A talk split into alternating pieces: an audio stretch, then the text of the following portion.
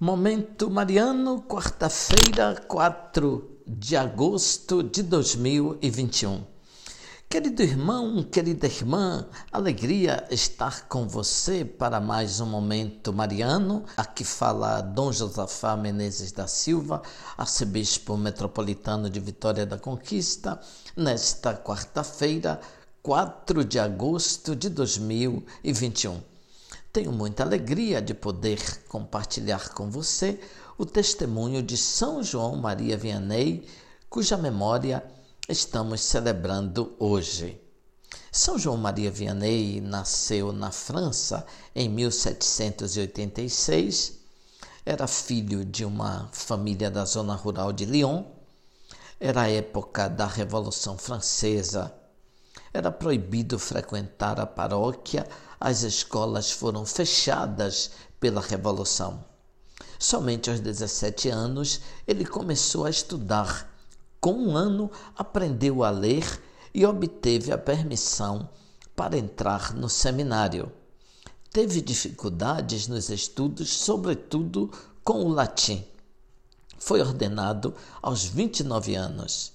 Os seus superiores pensavam que ele não podia ter a jurisdição para ouvir confissões, porque eles previam que o rapaz fosse incapaz de compreender o estado interior das pessoas e de dar bons conselhos para a prática da conversão.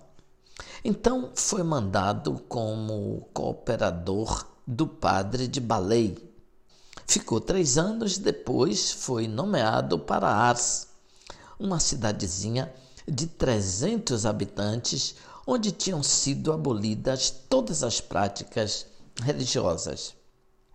Ele precisou de 25 anos para transformar a paróquia. Ele não era eloquente, mas as suas pregações eram fervorosas. Quando se sentava no confessionário, o Espírito Santo o iluminava. Lia o que se passava nos corações dos penitentes. Lia, portanto, o que estava por detrás das acusações do pecador.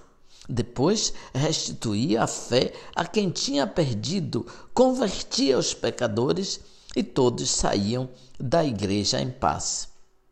Ars depressa se tornou célebre. Peregrinos de toda a França e do mundo inteiro iam buscar no humilde padre um conselho. Mais de cem mil pessoas por ano eram atendidas em Ars.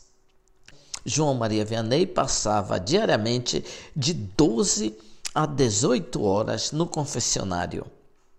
Ele mesmo dizia: Penso que o Senhor escolheu o homem menos inteligente para realizar o maior bem possível.